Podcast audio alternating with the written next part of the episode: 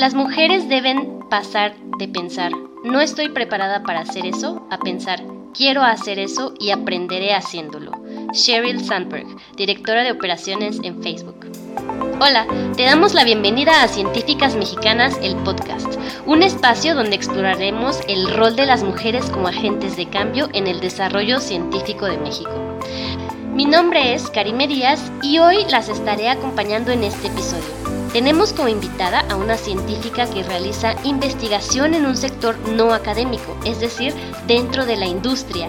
Ella es la maestra en ciencias Carolina Bonilla Medina, biotecnóloga genómica apasionada por la investigación de nuevas terapias dirigidas para el tratamiento personalizado en cáncer. Su trabajo está enfocado en terapias génicas, inmunología, nanotecnología y desarrollos multidisciplinarios. Carolina, muchísimas gracias por aceptar nuestra invitación. La verdad es que nos da bastante gusto tenerte en nuestro podcast. ¿Cómo estás? Muy bien, Karime. Al contrario, muchísimas gracias a ustedes por la invitación. El gusto y el honor es mío de estar en este espacio tan padre, tan importante que han estado ahí desarrollando desde principios de año. Pues la verdad es que nos da mucha emoción que cada vez más mujeres como tú se unan a nosotras. Pero para iniciar esta conversación, eh, nos gustaría que nos platicaras un poquito sobre ti, sobre tu experiencia profesional y sobre la empresa y el proyecto que estás trabajando actualmente. Muy bien, bueno, pues yo tengo 29 años, soy regia, Nací y crecí en Nuevo León. Estudié la licenciatura en biotecnología genómica en la Universidad Autónoma de Nuevo León, en la Facultad de Ciencias Biológicas. Hice mi tesis de licenciatura en el Laboratorio de Inmunología y Virología, que pertenece a la misma facultad. Y pues trabajé con desarrollos de RNAs de interferencia para inhibir la expresión de un factor de transcripción sobreexpresado en tumores sólidos. Desde que estuve octavo semestre de la carrera, yo creo, fue que me empecé a interesar por toda la cuestión de terapias dirigidas, aplicadas sobre todo en cáncer. Terminando mi, mi tesis de licenciatura, ya titulándome, me quedé en la misma universidad, en el mismo laboratorio y con la misma asesora. La estaba súper, súper cómoda. Bueno, siempre estuve cómoda. Me salí por cuestiones de salir de esa zona de confort, pero bueno, ahí mismo hice mi maestría en inmunobiología, eh, mi tesis en en esta área ya, en área con maestría, fue más enfocada a la cuestión igual de cáncer, de terapias personalizadas, pero con este enfoque más innovador de tratamientos o bueno, no tratamientos, agentes teragnósticos. ¿Qué significa que en un mismo sistema tú tengas un agente que pueda hacerte el diagnóstico y otro agente que te haga el tratamiento, todo en uno mismo. Después ahí trabajamos eh, desarrollando microbots basados en eritrocitos y nanopartículas magnéticas fluorescentes para el envío dirigido de genes a tumores. Terminando ya unos meses después, bueno, yo creo que la pregunta de todos, si haces maestría, si no te vas de licenciatura doctorado, si haces maestría previa, pues siempre te surge la duda de, bueno, ¿voy a hacer un doctorado o no lo voy a hacer? ¿Me voy a ir a industria? Como que ese miedito, esa duda de irte, saltar de una a otra. Yo la verdad siempre lo he dicho y sigo con la misma idea de que quiero hacer un doctorado, pero también tenía la espinita de, la, de entrar a industria. Entonces, pues bueno, em, terminando ya titulándome, unos meses después, entré al trabajo en el que estoy ahorita, la empresa actualmente, que es el Núcleo de Investigación Científica y Desarrollo Tecnológico, NICTED.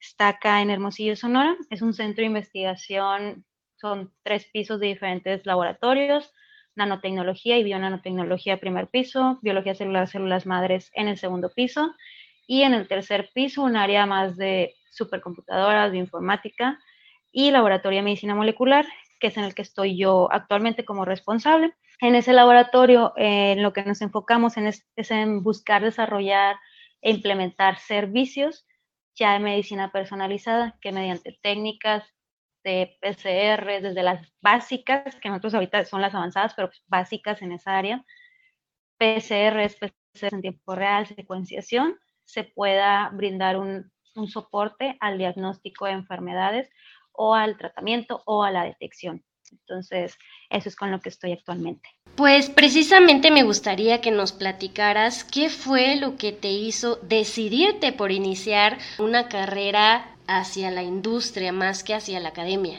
Pues fíjate que yo antes, yo creo que toda la carrera y toda la licenciatura, yo creo que la mitad de la maestría, mi idea era todo lo contrario. Yo siempre dije que pues, yo iba a ser eh, científica en área académica, porque pues era lo que me gustaba. Tenía la idea en ese momento de que si yo me movía a industria, pues realmente en industria no iba a ser algo, algo de desarrollar, algo de investigación, sino todo iba a ser ya como más metódico, aplicar los mismos, siempre, siempre, siempre. No ibas a poder desarrollar nada. Y sobre todo en área de salud, que es en la que yo estoy más interesada, decía, bueno, pues es que si yo me quiero ir a algo de industria, pues a lo mejor nada más sería o a cuestiones de análisis clínico, que a mí todo lo que tenga que ver con terapias personalizadas y cáncer me interesa y me apasiona muchísimo, así como la cuestión genómica. Entonces yo decía, pues es que no, en análisis clínico aún no estamos en México en ese nivel en el que podamos estar aplicando ese tipo de técnicas para poder hacer un diagnóstico molecular. Y en la otra decía, bueno, pues la otra es farmacéutica, pero en farmacéutica ya es producir lo que ya se desarrolló antes. Entonces decía, no, no se puede, o sea, voy a hacer siempre lo mismo, no me voy a desarrollar, fue cuando empecé con mis tesis ya, o sea, mi tesis de licenciatura digo, fue a nivel in vitro, mi tesis de maestría, yo dije, bueno, pues va a ser a nivel in vivo, y mi idea para el doctorado en ese entonces, y todavía sigue siendo, es ahora sí entonces trabajar en área clínica, como que ir escalando ese, ese nivel de investigación. Pero pues igual me di cuenta de que tristemente cuando trabajas en, en un proyecto en desarrollando un proyecto en academia, sobre todo en área de salud y en este tipo de, enfoque, es muy difícil que lo que tú desarrolles pueda llegar a un usuario final. Muy, muy difícil. Sobre todo en esto, o sea, de mi tesis de, maestría, pues súper cuidamos de que, bueno, va a ser un este, sistema que va a ser inoculado en pacientes. Bueno, ¿qué, qué tipo de, de vector es el que vas a utilizar? Bueno, pues células del mismo paciente, eritrocitos, porque son las más compatibles, más fáciles, más abundantes, no hay tanto procesamiento. Nanopartículas magnéticas, ¿cuáles vas a utilizar? Bueno, pues tiene que ser un material igual biocompatible, seguro, el mismo que se utiliza en como contraste para resonancia magnética, ¿con qué lo vas a recubrir? Todo eso, o sea, nos preocupamos muchísimo por ver que fuera un sistema compatible para que cuando con esa visión saliera a un al mercado pudiera ser aplicado, pues no tuviera tantos puntos en contra. Pero pues igual te das cuenta de que una cosa es que lo desarrolles tú en laboratorio y otra que de ese salto. Entonces de ahí fue donde dije, bueno, pues yo quiero algo aplicado, no quisiera todo el tiempo estar en, en buscando desarrollar, que para mí es muy válido. La ciencia básica es importantísima y es la que da pie y da toda esa base para poder hacer ciencia aplicada. Pero mi interés iba más sobre todo en cáncer, como que esto de poder dejarle algo a la sociedad, aportarle algo que en este momento lo puedan tener, era, era esto. Entonces fue lo que me hizo irlo, ir viendo como que opciones en industria, poder decir, bueno, si en un momento dado ser investigadora ya en área académica no me gusta, pues creo que necesitaría tener experiencia laboral porque tristemente no lo ven así, o sea, si tú, tú tienes toda una carrera, o sea, muchísimos años en laboratorio, licenciatura, maestría, doctorado, vas a una empresa y hay muchas empresas que te ven como, pues es que no tienes experiencia laboral. O sea, pero el laboratorio te enseña muchísima disciplina, muchísima organización, muchísimo de todo, pero tristemente no se ve así. Entonces yo decía, bueno, si en un momento dado mi visión cambia y ya no me gusta estar como científica en academia, doctora, pues digo, bueno, tengo que tener como que un poquito también de esa experiencia laboral. Que yo tengo experiencia laboral, pues yo creo que trabajo desde que estoy como en sexto de primaria, pero siempre se me dijo, no es la misma experiencia, porque no es experiencia en tu área. Entonces, bueno, fue lo que me hizo ir buscando como que opciones, probar para no quedarme con esa espinita. ¿Tú crees que esta falta de experiencia haya sido una de las principales complicaciones o una de las principales dificultades que tú encontraste al intentar encontrar una posición dentro de la industria? O sea, la falta de experiencia o, cuál fue una de las más grandes dificultades que encontraste al pasar precisamente de la vida académica, ¿no? Que yo creo que muchas conocemos a la vida pues de las empresas, de la industria, que es, eh, pareciera, como tú lo dices, ¿no? Pareciera como un mundo totalmente diferente, pero la academia también te prepara para este ámbito, ¿no? Sí, yo creo que, fíjate que yo tenía también ese miedo completamente de que es que no, si ya terminé un doctorado, te van a decir que estás sobrecalificada, que ya no vas a poder trabajar ahí. Pues realmente Lo complicado sí es encontrar un lugar, porque pues en México no tenemos tantos. Aunque ya cuando uno empieza a buscar te das cuenta que hay, que no los conocemos porque a lo mejor estamos muy metidos en nuestra área académica, pero realmente hay algunos lugares. Esa falta de, experiencia laboral realmente no, no me afectó tanto para poder encontrar el trabajo aquí o para quedar aquí donde estoy ahorita actualmente. Ellos hicieron una selección a nivel nacional de candidatos y pues dentro de esa convocatoria pues yo quedé seleccionada. Ya tiempo después platicando con mi jefe de entonces me decía, no, pues es que también buscábamos gente que tuviera experiencia en laboratorio porque queremos desarrollar esto. A lo mejor en la industria sí, tienes el dinero y tienes los medios para poder lanzar proyectos, pero necesitas el conocimiento que tiene especialmente una persona que está en área de academia. Son las que pueden resolver los, todos los conflictos. Para mí, te digo, realmente no fue tan, tan complicado. Mm, yo me titulé en junio y por ahí de octubre fue que empecé a trabajar en donde estoy actualmente. Entonces, así como que muchísimo tiempo, yo fue unos cuatro meses fue lo que estuve como que buscando opciones y demás. Eso que mencionas es bastante eh, importante en tu experiencia porque no pasó mucho tiempo en el que tú dejaste la academia para pasar ¿no? al, al, área eh, pues de industria. Sin embargo, me gustaría que nos contaras en este sentido, en la balanza de las ventajas y desventajas que tú le has encontrado a trabajar en la industria comparado a hacer un posgrado o la experiencia académica que tuviste en la Universidad Autónoma de Nuevo León. ¿Cuál es el contraste que tú lograste encontrar?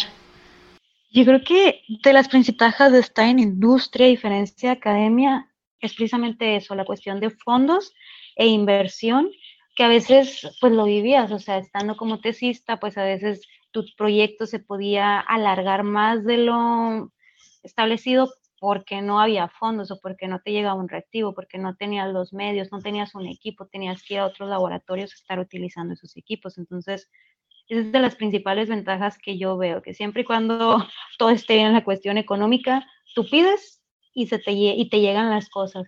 También veo que Mm, en la cuestión de industria, los proveedores ponen muchísima mayor atención a industria que a academia.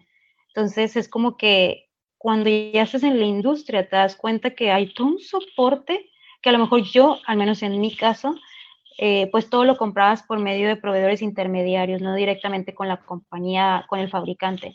Entonces aquí el hecho de que tengas ese contacto directo, que tengas ese soporte también de ellos, que es esas ventajas.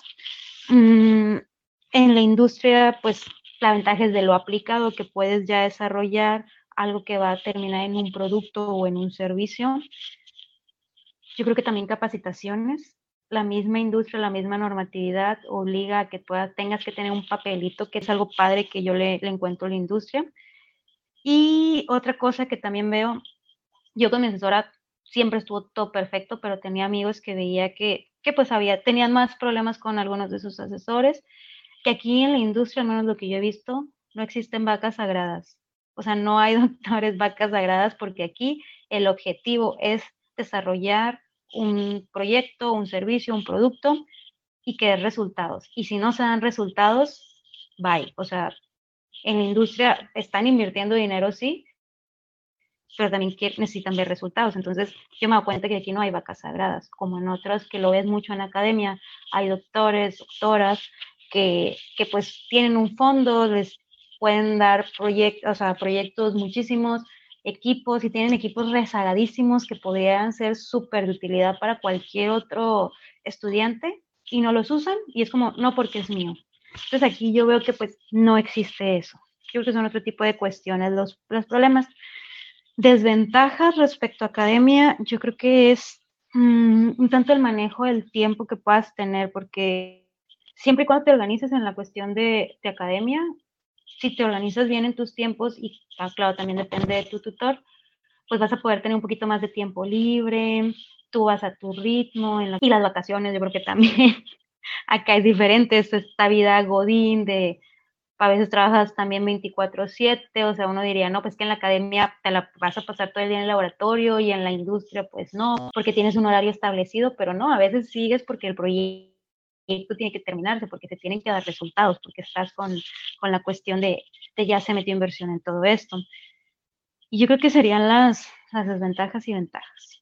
Me llama mucho la atención, como me dices, que en la industria no hay vacas sagradas porque finalmente lo que les interesa es la productividad, ¿no? Y eso es bastante interesante. Y en ese sentido me gustaría preguntarte si, según lo que tú has observado en tu rama, ¿qué, qué tal se maneja esta cuestión de la diversidad, ¿no? ¿Crees que las empresas de verdad o las industrias más bien deban aumentar la diversidad del personal que contratan porque está más que claro que en la academia, por ejemplo, quien domina los espacios de investigadores son los hombres. ¿Cómo lo ves tú en, en el área de las empresas? En la cuestión de la diversidad, yo creo que sí, fíjate, aquí buscaron tener perfiles amplios para poder este, para poder tener el objetivo cumplido, o sea, desarrollar este laboratorio y demás, y otros tipos de laboratorios. Em, ¿Qué falta para que pueda ser más diverso? Pues yo creo que, digo, aquí no, no, quiero meterme en temas políticos, pero actualmente, o sea, hay, sí hay inversionistas en el área, de que hay, hay, pero actualmente con el gobierno actual, este clima de inestabilidad económica, yo creo que hasta en las inversiones comunes y generales ahuyenta un poco más ahora con todo, este clima de inseguridad económica, más en a las inversiones en ciencia, porque es una inversión que el retorno no es rápido, es en un año, no es en cinco años, o sea, es una inversión a largo plazo que pues sí le piensan los inversionistas para invertirlo. Yo creo que tiene que ser un inversionista que tenga esa pasión también por desarrollar todo en, ciencia, que es el caso de, mi jefe, el dueño de, la empresa donde estoy yo, el doctor Rubio. Entonces, yo creo que, ¿qué se pudiera hacer para cambiar esto o poder hacer más dinámico? En la situación en la que estamos actualmente, yo creo que aplicar en colaboración a fondos internacionales yo creo que con todo lo benéfico de esta pandemia es que se le va a poner más atención a ciencia y tecnología. Ojalá que también en México, pero si en México no, a nivel mundial va a haber muchísimo de esto, de este apoyo para desarrollo de ciencia y tecnología en muchas áreas. Entonces yo creo que eso sería lo importante. Y una vez de que ya lo tengan, determinar específicamente cuáles son los objetivos de qué proyectos el que quieran desarrollar, evaluar perfiles, porque esos perfiles existen en la academia. O sea, realmente es un perfil que tú puedes tomar, que es un perfil súper nutrido, que realmente solamente, solo necesitas pulir en cuestión. Yo creo que yo sentía que eso era lo que me faltaba a mí, regulación y calidad, normatividad. Es lo que nos falta para tener un perfil completo que encaje en industrias. De ahí en fuera, la academia te prepara súper bien para poder trabajar en industria. Oye, y desde tu experiencia, ¿cómo ves la participación de las mujeres en la industria? Yo creo que, te digo, mi experiencia es muy curiosa porque al menos en, el, en ese corto espacio en el que convivo el día a día, yo trabajo con muchísimas mujeres. De hecho, creo que eh, al menos ahí en pequeño, mis este, a veces diferencias han sido más con mujeres que con hombres yo tengo la ventaja de que mi jefe es una persona que él lo dice, dice, a mí me gusta contratar mujeres porque son más eficientes para trabajar. Y los puestos que se tienen ahí en la empresa, porque son corporativo de varias empresas, la mayoría son ocupados por mujeres. Los puestos altos, los de coordinación, los jefaturas y demás, están, eh, son mujeres las que están ahí. Entonces, eso está súper padre. Pero sí, ya si te sales de esto, eh, si sí es curioso porque te, o sea, no, no se esperan que sea una mujer la que esté como responsable. Entonces, me ha pasado más con proveedores y con investigadores con quienes hacemos a veces colaboraciones, no con todos. Sí es curioso, en, en el, yo creo que el año pasado, antepasado, estuvimos teniendo reuniones eh, para varios proyectos de colaboración, pero uno en específico, donde todos los involucrados en este proyecto eran hombres, o sea, desde doctor principal como doctores asociados, hombres. Y en ese momento iba, íbamos a las reuniones y demás, mi jefe me dijo de que, ¿sabes qué? Vayan ustedes. Yo y un compañero de trabajo, que era parte de, de mi equipo de trabajo, Y era curioso porque cualquier cosa que se hablara del proyecto, o sea, se lo explicaban como a él. Teníamos una reunión y siempre era verlo a él, pero ya que salían las preguntas, ¿y cómo se va a hacer esto? ¿Y cómo se va a hacer aquello? Tener que tomar decisiones, ya era como que, o sea, pues él volteaba conmigo y era como, o sea, yo no tengo la respuesta, ella te va a dar la respuesta. Entonces, eso es lo chistoso, ver cómo, cómo aún les cuesta un poquito como este, este papel de quién es, quién es, o sea, no porque tengas un hombre y una mujer que vayan a, a una reunión de trabajo, el hombre es el que toma las decisiones porque el hombre es el jefe y la mujer es como la asistente, la secretaria o la que forma parte del equipo de trabajo.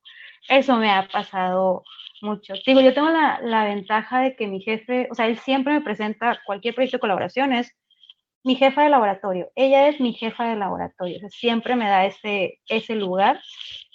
Y pues igual con proveedores, con proveedores tiene mucho que ver el ser mujer y la edad, yo creo también sea, cuando me ha tocado, es curioso, de hecho esta semana me, me pasó uno de los más curiosos porque pues hablas con ellos por teléfono, hablas por correo y demás, y pues ellos en su cabeza se imaginan como que una doctora, o sea, para empezar, hombre, ya bueno, sabes que no es un hombre con quien voy a hablar, es una mujer, una mujer, una doctora a lo mejor ya de 40 años, 40 y tantos, y te toca ir a recibirlos a recepción de que, ah, es que ya llegó el ingeniero que le va a hacer mantenimiento al servicio, a mantenimiento servicio a tal equipo. Ya vas por él y siempre es muy chistoso porque se te queda viendo así como que, claro, y yo sí. Ah, ¿a poco Y pues sí, tío, yo soy, o sea, tengo 29, pero pues soy tragaño. Entonces, más difícil, mujer, joven, pero yo que han sido todas, o sea, tantos, tantos problemas, afortunadamente no me han tocado.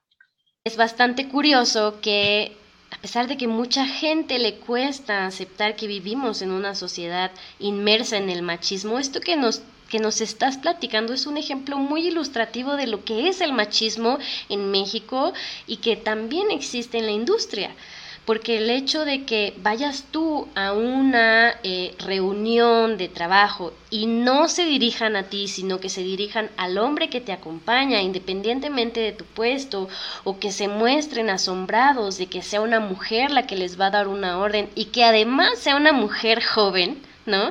Es, es bastante no sé si me gustaría llamarlo chistoso, ¿no?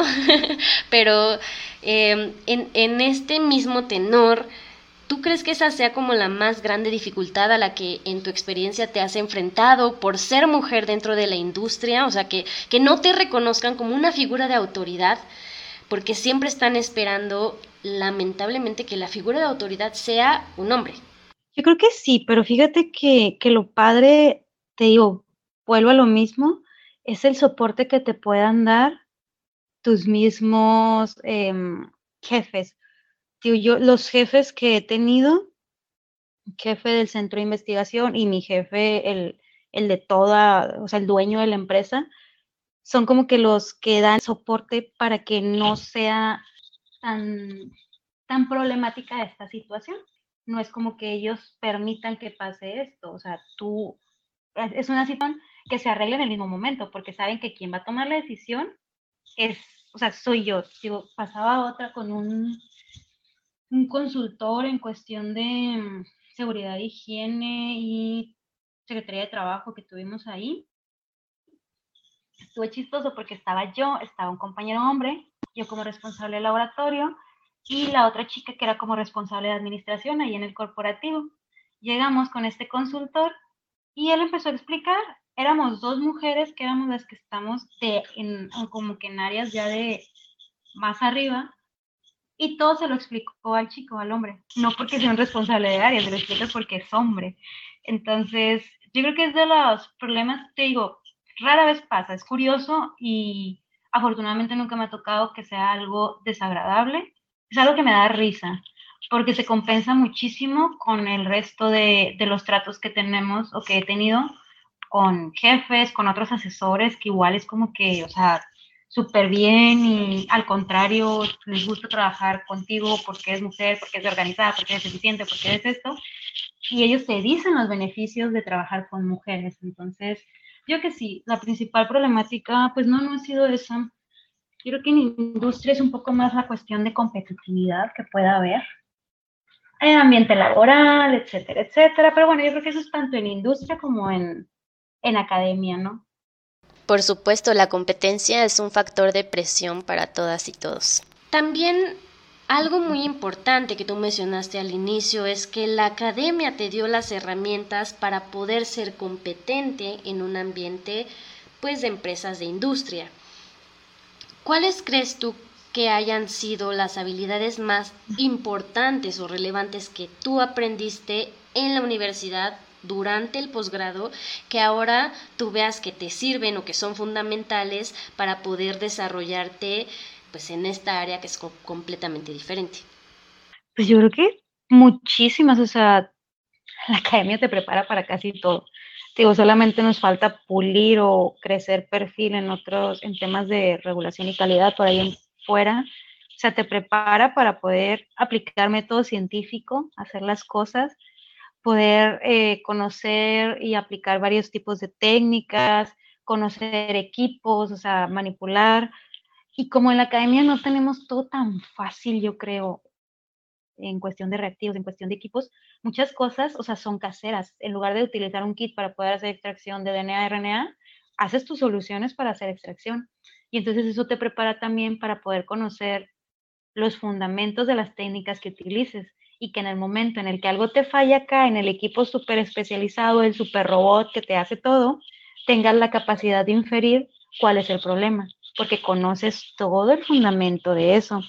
Yo que también la, la cuestión de poder desarrollar proyectos, redactar, o sea, el simple hecho de, de que de estar en posgrado, titularte de, de, licenciatura con tesis o estar en un posgrado, aunque uno no lo crea, hacer una tesis es una súper experiencia que aunque al final terminas a veces odiando tanto estar escribiendo, o sea, te, pule esas habilidades de redacción, de poder dar a entender una idea, de aplicar a convocatorias y a proyectos que en industria se van a seguir haciendo, de poder presentar informes de trabajo, poder buscar información, trabajar en equipo, digo, depende también de los ambientes de laboratorio, pero al menos a mí, eh, todo el ambiente de trabajo padre generado en el laboratorio en el que estaba, también me dejó muchísimo aprendizaje para poder trabajar en equipo. Entonces, yo que muchísimas, o sea, realmente casi todo lo que puedas aprender en, en academia te va a servir para industria.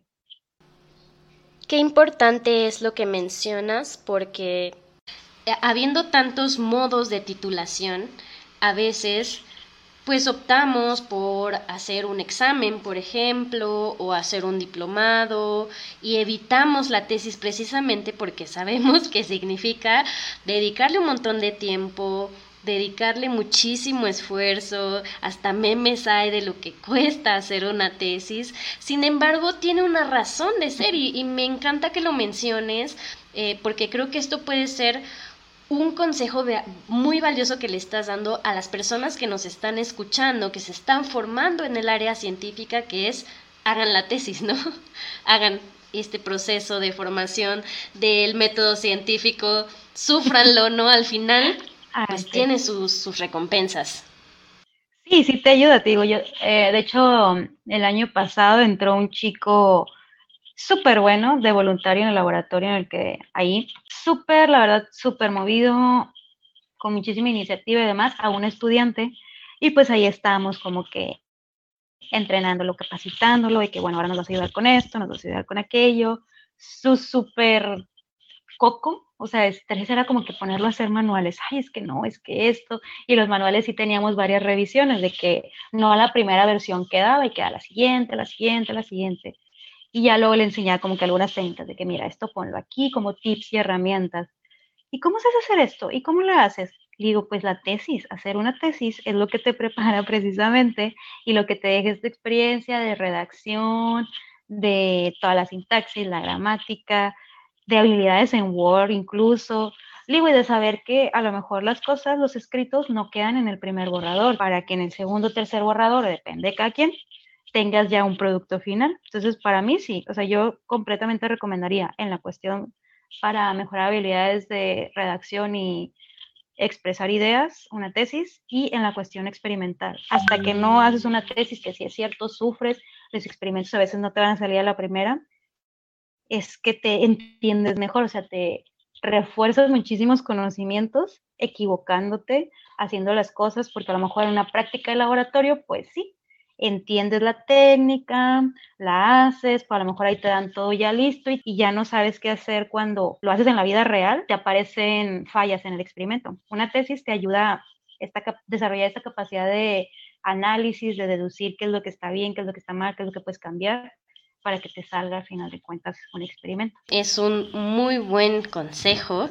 Yo siempre cada que puedo este, les digo, la opción es hacer tesis porque te va a preparar para muchas otras cosas, ¿no? Sobre todo si quieres seguir en este camino de la investigación científica, ya sea en el ámbito privado, como es tu caso, o en el ámbito público o académico, que es dentro de las universidades privadas. Y también algo que mencionas que no sé si me da, como que me da gusto que en las universidades autónomas nos preparen para tener estas herramientas que, como tú decías, por la falta de presupuesto, uno tiene que desarrollar ciertas habilidades que te permiten, y, y eso es bastante interesante, ¿no? O sea, el hecho de que no haya muy buen presupuesto, que no tengas los reactivos eh, adecuados y que tengas que improvisar, te prepara para cuando tú llegues a un lugar como en el que estás, donde existe todo el presupuesto, pues puedas resolver los problemas de manera más sencilla porque ya enfrentaste otros problemas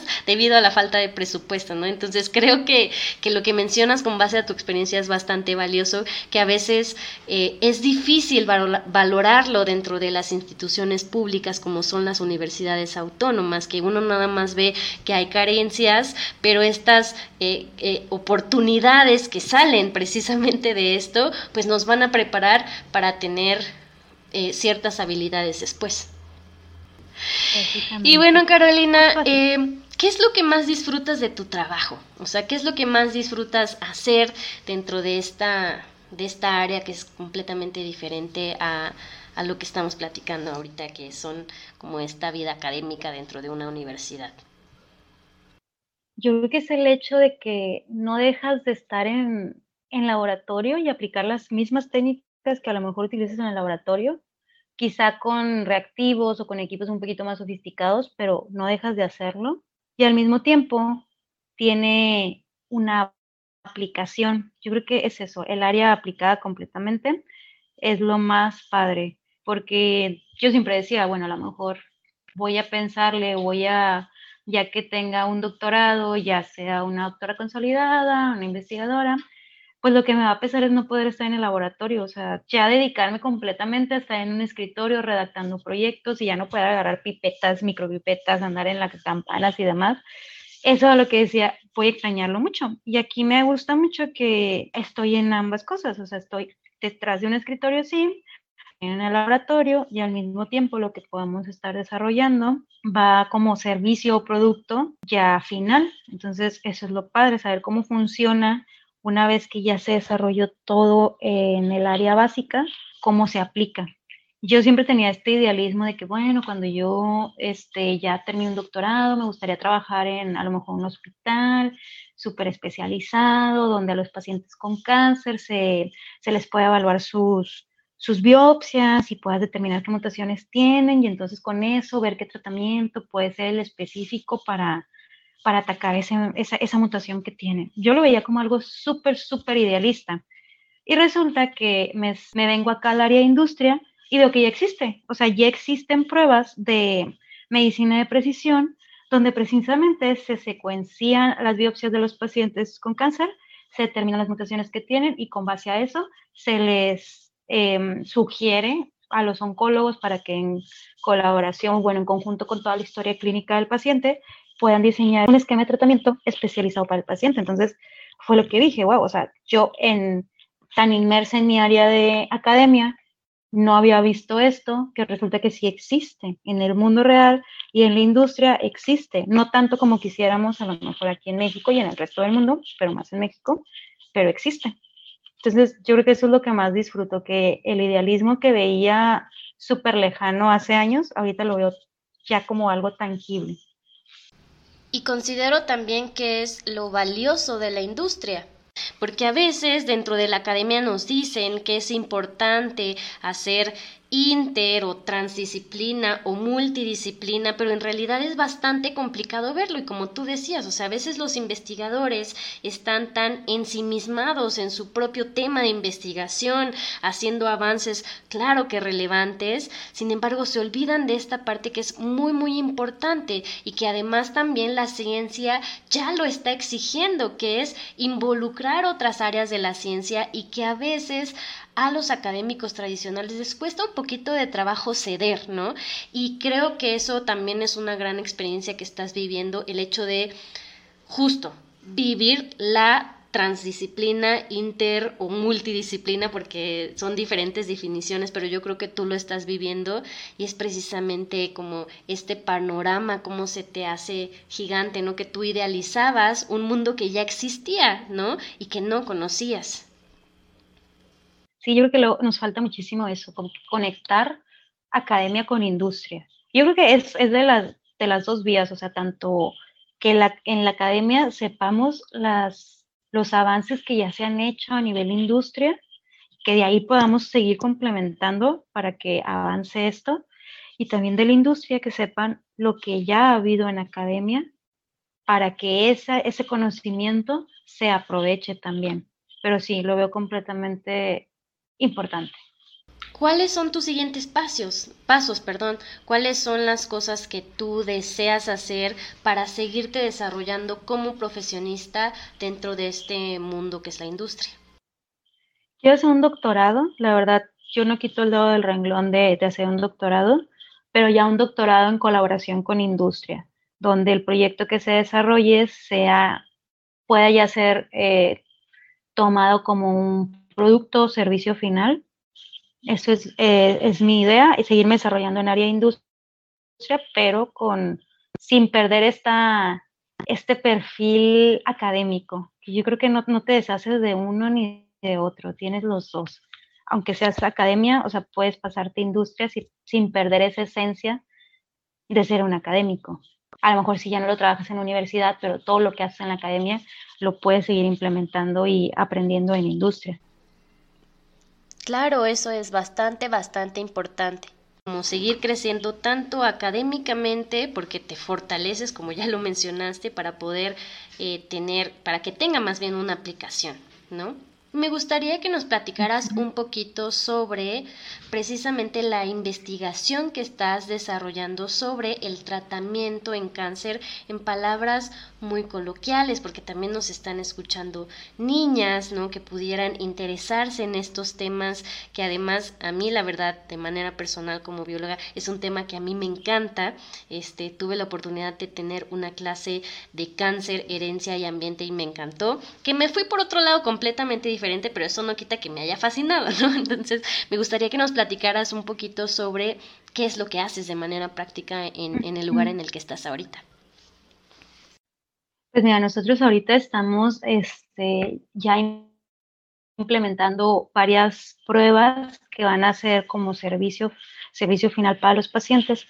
De esto que, te platicaba, eh, poder evaluar las biopsias de los pacientes, tanto biopsias sólidas, o sea, los, los tumores tal cual, como biopsias líquidas, ya sea para pacientes con, con tipos de cáncer en sangre, con palabras más coloquiales, o o poder evaluar desde sangre, aunque sea un tumor sólido, poder evaluar desde sangre qué, marcadores están expresando ahí, para poder entonces determinar qué es lo que está mal en esas células eh, a nivel mm, de genes, a nivel de genes, qué está mal con esas células. Y en la actualidad, que a veces no lo sabemos, existen ya fármacos que van y atacan específicamente a esas mutaciones o a esos problemas que están en estas células que tienen cáncer, porque pues, a final de cuentas las células de cáncer son células de nuestro cuerpo. ¿Y cuál fue el problema? Perdieron la capacidad de dejar de dividirse, entonces empiezan a dividir y dividir y dividir y ya no, y, y empiezan a tener otros problemas, empiezan a afectar a órganos, eh, al mismo órgano donde se originan o empiezan a pasarse a otros órganos, a hacer metástasis y todo el problema que se, que se genera posterior a eso, ¿no? Entonces, lo que estamos haciendo nosotros es con pruebas que ya están validadas a nivel mundial por las principales compañías de investigación en, el mundo, adaptarlas al laboratorio para poder ofrecerlas desde técnicas eh, de, digo, PCR punto final o PCR en tiempo real para poder detectar, detectar a lo mejor mutaciones puntuales en genes ya súper bien caracterizados que están alterados en cáncer, hasta secuenciación, poder agarrarte toda, todo un panel de genes y poder determinar cuáles son las, los problemas o las mutaciones que están en esos. Y con todos los fármacos que ya se han estado desarrollando ya de terapia personalizada, poder apoyar al oncólogo para que pueda diseñar este esquema de tratamiento específico para el paciente, porque pues lo que sabemos es que a veces quimioterapias y radioterapias son muy agresivas, o sea, muchos de los efectos secundarios que tienen los pacientes, que a veces terminan siendo peor que el mismo cáncer, son provocados por los fármacos que pues no son tan especializados, o sea, se ha mejorado muchísimo también en quimioterapias y radioterapias, pero pues sigue habiendo efectos secundarios. ¿Por qué? Porque este tipo de terapias, pues a final de cuentas van a matar células. ¿Cómo van a saber qué tipo de células van a matar? Porque pues células de cáncer, células humanas, o sea, son, siguen siendo células de nuestro cuerpo, que pues hay que ver la manera en la que se, cómo se diferencian, qué es lo que tienen de diferente para poder atacar eso. Y eso es lo que hacen los fármacos de terapia dirigida, fármacos personalizados. Entonces, en colaboración con estas herramientas diagnósticas moleculares, podemos hacer una asociación de qué es lo que está mal, cómo lo puedes atacar. Oncólogo, aquí está, para, que entonces veas cuál es la mejor manera de tratar al paciente. Em, o sea, yo veo que eres una apasionada por el tema y que te gusta muchísimo. Me gustaría que nos fuéramos un poquito más atrás de la Carolina actual y que nos platicaras cuál fue tu primer acercamiento con la ciencia, si hubo alguien en particular que te haya inspirado convertirte en científica o algún momento, no sé, tú cuéntanos. Pues fíjate que yo siempre había dicho desde chiquita que yo iba a ser doctora, doctora médica. Igual sigo en la misma línea de doctora, pero ya doctora en ciencias pero siempre había dicho que iba a ser doctora, doctora, doctora. Y llegué el punto, ya estando en preparatoria, donde dices, bueno, pues ya vas a tener que ir definiendo, o sea, qué vas a estudiar, dónde te vas a ir.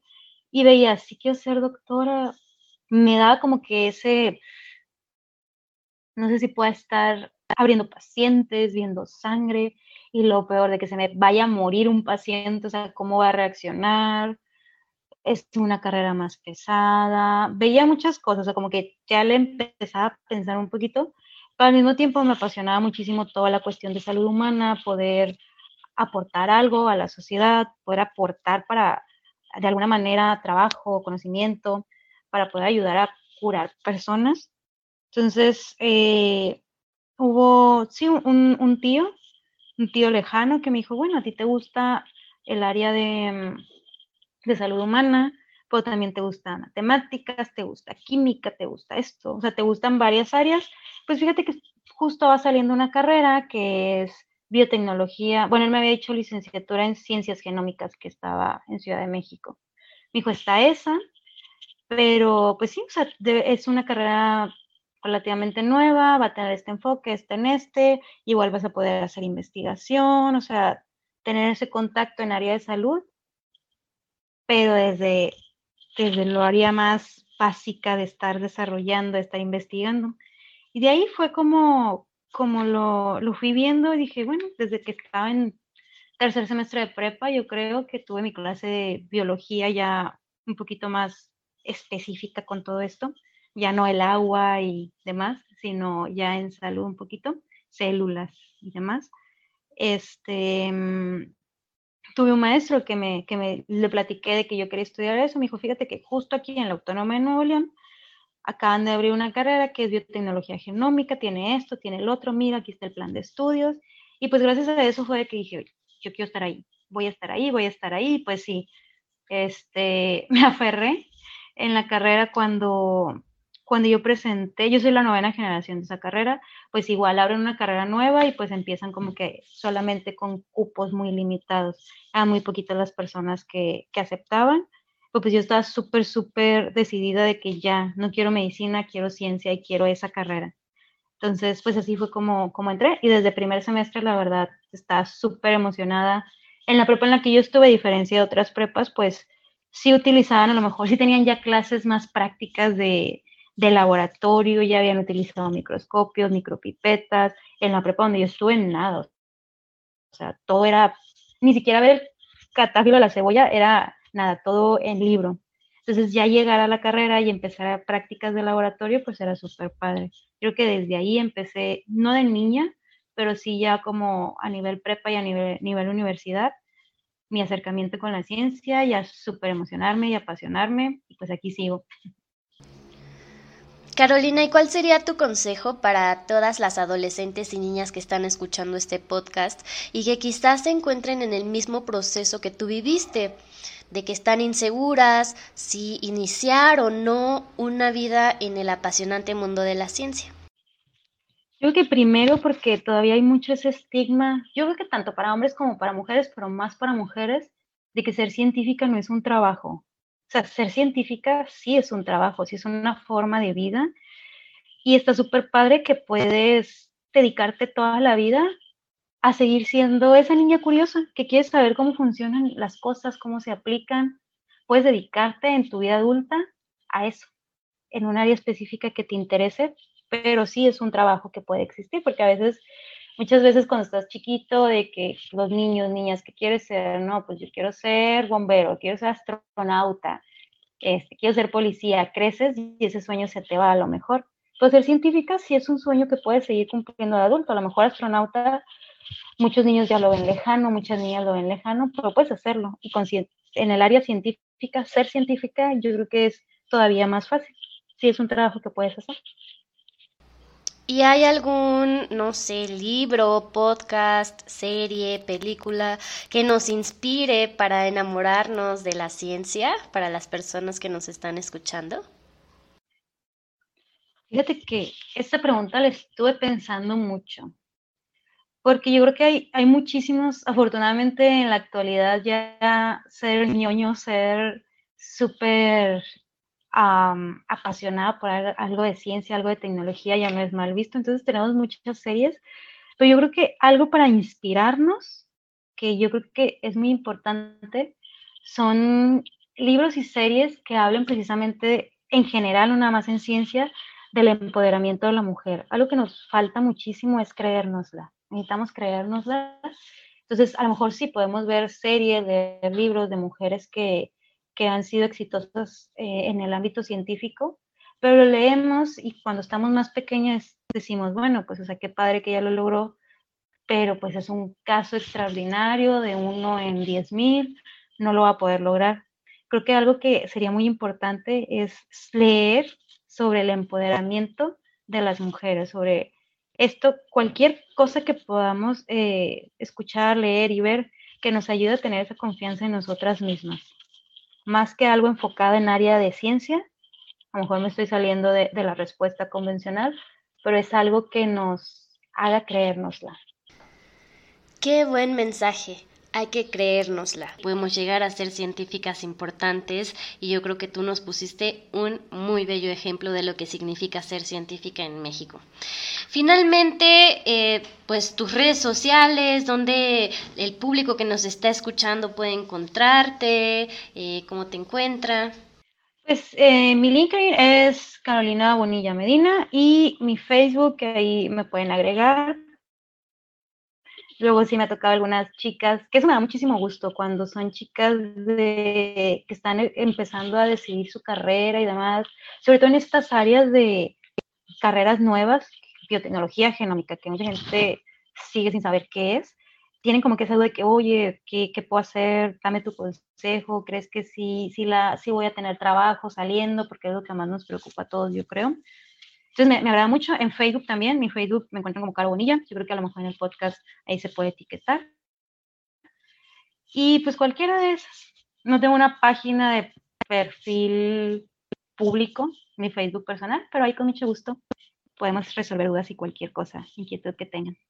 Ha sido un placer platicar contigo y tenerte como invitada. Estoy segura que esta plática va a ayudar a muchas personas a que conozcan un poco más sobre lo que significa realizar ciencia en la industria. De verdad te agradecemos muchísimo tu tiempo. No sé si te gustaría pues algún mensaje final.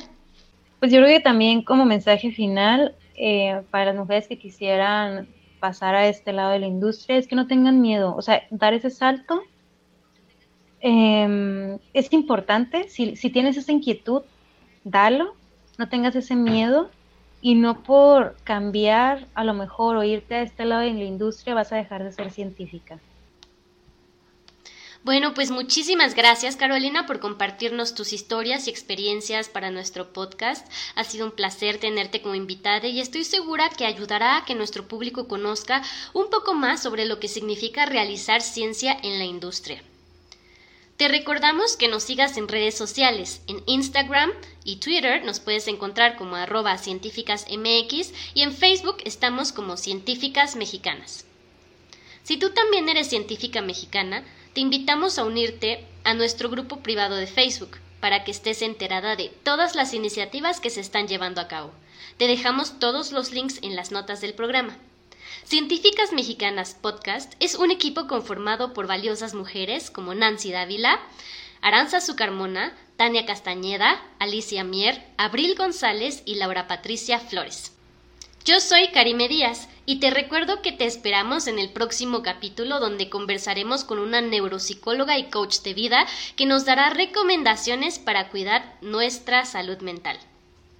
Gracias por darte este espacio con nosotras. Nos escuchamos en el próximo episodio.